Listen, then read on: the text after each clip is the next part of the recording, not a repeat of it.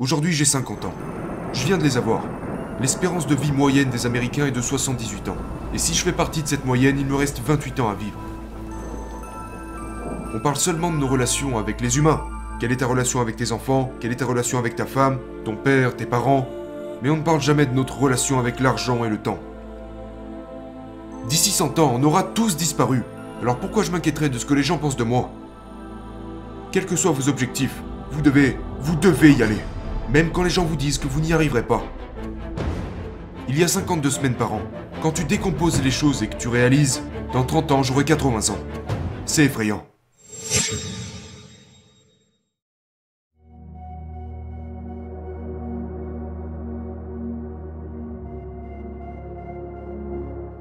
Développer mon réseau a toujours été une grande partie de ma vie. Depuis toujours.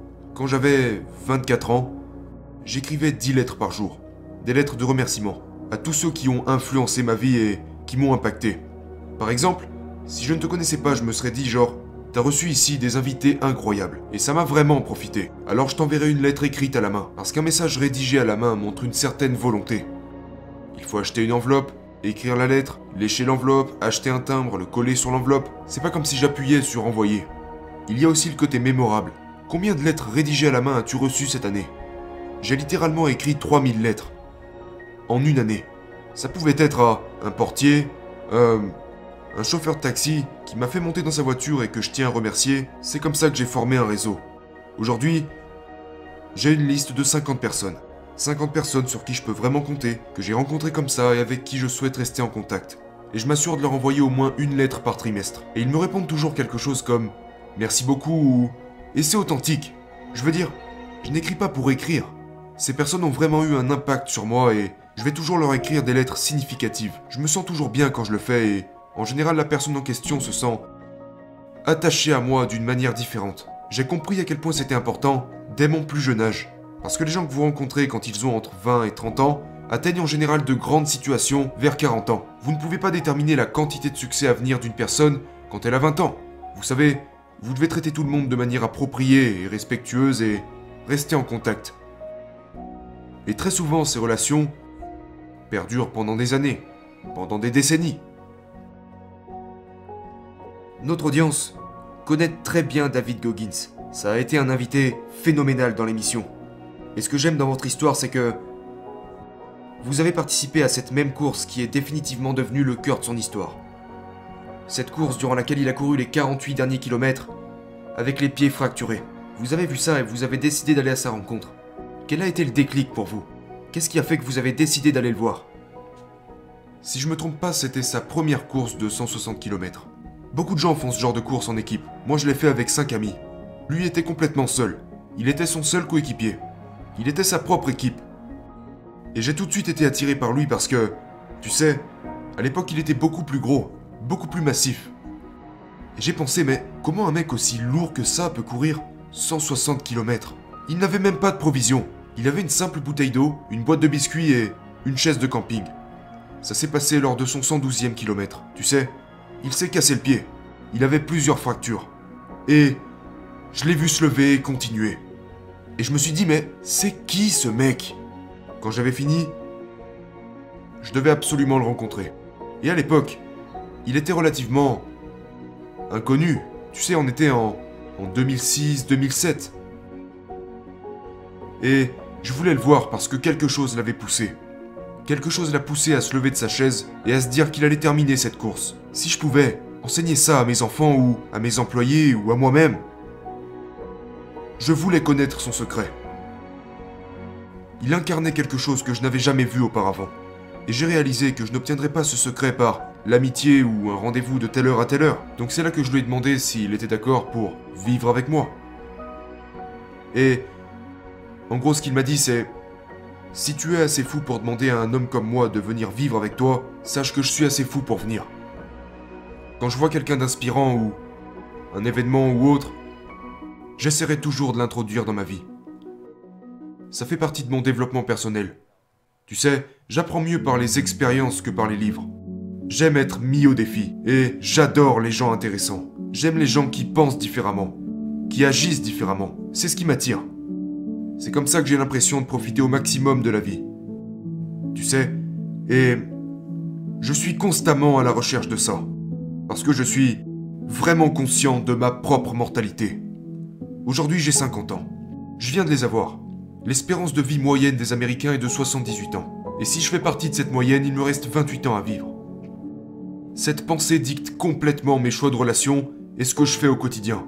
C'est comme un moteur pour moi. Ça tourne en boucle dans ma tête. Et c'est comme ça que j'avance dans ma vie. Les gens n'ont pas une bonne relation avec le temps. On parle seulement de nos relations avec les humains. Quelle est ta relation avec tes enfants? Quelle est ta relation avec ta femme, ton père, tes parents? Mais on ne parle jamais de notre relation avec l'argent et le temps. Et pourtant notre relation avec le temps est un élément clé de notre vie. Parce que quand vous êtes pris dans une certaine routine, le temps passe si vite. Quand tu comprends qu'il ne te reste peut-être que 28 ans à vivre, et que tu veux vraiment tirer le maximum de ta vie en termes d'expérience, ça va juste créer en toi un énorme sentiment d'urgence. Et puis, la peur disparaît. Parce que tu penses, personne sur cette planète, genre personne sur Terre ne sera encore ici dans 100 ans. D'ici 100 ans, on aura tous disparu. Alors pourquoi je m'inquiéterais de ce que les gens pensent de moi? Alors pourquoi je ne prendrais pas de risque J'en suis tellement conscient maintenant. Il n'y a pas un seul jour qui passe sans que je me demande Ai-je vraiment tiré le meilleur parti de ma journée Et suis-je vraiment conscient de ma mortalité? Et ça peut paraître ennuyant ou déprimant, mais ça ne l'est pas. Pour moi, c'est fascinant. C'est fascinant. J'associe toujours ça au fait de bâtir son CV de vie. Tu sais, nous passons tellement de temps à parler de notre CV de travail, qui est important. Mais je pense qu'il est tout aussi important, voire plus important, de bâtir son CV de vie, parce que c'est vraiment un indicateur de qui vous êtes et de qui vous devenez. J'ai vécu dans un monastère avec huit moines. Quatre d'entre eux étaient là depuis 50 ans. Et 50 ans, ouais. J'y suis resté pendant 15 jours. Ce que j'ai appris là-bas, principalement, c'est vivre en toute simplicité, juste comme eux. Et je pense que c'est quelque chose qui serait bénéfique à tout le monde. J'ai réalisé, immédiatement, que, en fait, tu sais ce qui va te manquer. Tout d'abord, il y a ta famille, tes enfants, tes amis, et même une certaine forme de confort. Je ne voulais pas abandonner le confort que j'avais. Ce que j'ai remarqué aussi, c'était ce que j'avais l'habitude de faire dans ma vie de tous les jours. Combien de temps je perdais à m'inquiéter et à me préoccuper de choses qui n'étaient pas importantes. Quand j'ai laissé ça de côté, je suis devenu extrêmement créatif. Et j'avais tellement d'énergie. Parce que les pensées, les soucis, tout ça est épuisant. Qu'est-ce que tu manges?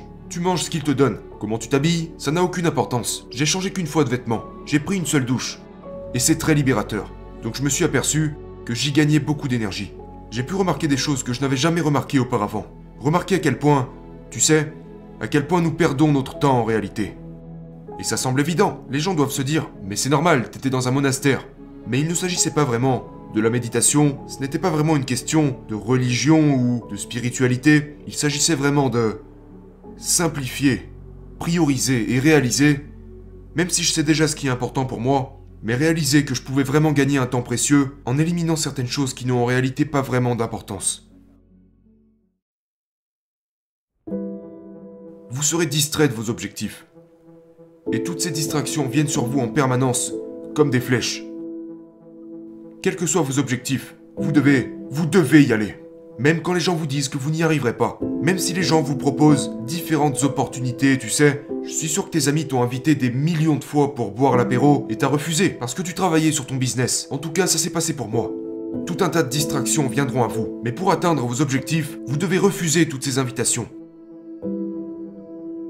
Qu'est-ce qui vous a motivé à continuer quand vos amis vous proposaient de les rejoindre pour un apéro par exemple? Je pense que cela vient du fait de toujours avoir quelque chose de gros à poursuivre, que j'aspire sérieusement à atteindre. J'essaie toujours d'avoir quelque chose à poursuivre qui soit intégré à mon emploi du temps, et ça m'aide à traverser les moments difficiles. Une chose que je m'applique toujours à suivre, c'est d'avoir au moins un gros challenge à relever par an. Ça me permet de rester concentré. Ça m'est très utile. Une autre chose que je fais, qui m'aide aussi beaucoup, je tiens un journal. Je prends juste tout ce qui me passe par la tête et je l'archive dans mon journal. Ça ne veut pas dire que je vais revenir dessus. Mais ça sort de ma tête. Et ça va ailleurs. Ça me permet de me vider l'esprit. Mais seulement l'action de prendre tout ce qui est dans ta tête et de le mettre sur papier, l'évacuer, c'est genre, c'est vraiment libérateur et énergisant. Je ne pensais pas que ça se passerait, mais le fait d'avoir 50 ans m'a vraiment ouvert les yeux. Et quand j'ai eu 25 ans, j'avais organisé une grande fête à New York à l'endroit où je vivais, et je voulais refaire ça. Et ma femme m'a dit, pense à toutes les choses que tu as accomplies au cours des 25 dernières années. Et j'étais là, j'apprécie tout ça. Mais comparé à... Je n'ai rien fait. Comparé à mon plein potentiel et à ce qu'il me reste à faire, tu vois. Et elle m'a dit, bon alors pense aux choses que tu aimerais faire au cours des... au cours des 25 prochaines années. Quelles sont les choses que tu aimes faire? Et avec qui aimerais-tu les faire? Et pour moi c'est... La course à pied, les voyages, ceci, cela. Elle a dit regarde, planifie autant de choses qu'il est possible d'en planifier avec les gens avec qui tu aimerais faire ces choses au cours des 25 prochaines années de ta vie. Ma mission aujourd'hui est d'accomplir toutes ces choses. Je réalise que c'est passé si vite et qu'il y a encore tellement de choses que j'aimerais faire. Et je suis conscient que mes 70 ans n'auront rien à voir avec mes 40 ou mes 50 ans. Il me reste 20 ans sur Terre. Et quand tu mets en perspective le nombre de week-ends qu'il te reste, il y a 52 semaines par an. Quand tu décomposes les choses et que tu réalises, dans 30 ans j'aurai 80 ans. C'est effrayant. C'est effrayant parce qu'il y a encore tellement de choses que je voudrais faire. J'ai l'impression d'avoir rien fait par rapport à ce que je veux faire. J'avais jamais pensé à ça. Je pensais que j'allais vivre éternellement. Mais le temps passe et je me rends compte que ce n'est pas le cas. Laisse-moi te donner un exemple de la façon dont ça m'a affecté. Tes parents sont-ils vivants? Oui, Quel âge ont-ils? 70. Ok. Où habitent-ils? Dans différentes parties de l'État de Washington. Ok. Tu les vois? Ouais, Souvent? Une à trois fois par an. Ok. Disons qu'ils vont vivre jusqu'à 78 ans. Je le souhaite pas. Mais basons-nous sur l'espérance de vie moyenne. Donc tu les vois? Une à trois fois par an. Oui, Eh bien, ça signifie que si tu les vois deux fois par an, tu pourras les voir encore 16 fois. Quand tu vois les choses de cette façon, tu te dis mais quoi? Tu ne seras pas 8 ans avec eux. Tu seras 16 fois avec eux. C'est le déclic de ma vie. C'est comme ça que je vois les choses. Ça a été un déclic fondamental dans ma façon de réagir aux, aux situations. Ça fait 6 mois. Et ça a créé un sentiment d'urgence en moi et une obsession pour ce qui est d'accomplir les choses. On doit réaliser que nous n'avons pas un temps illimité pour faire les choses que nous voulons faire.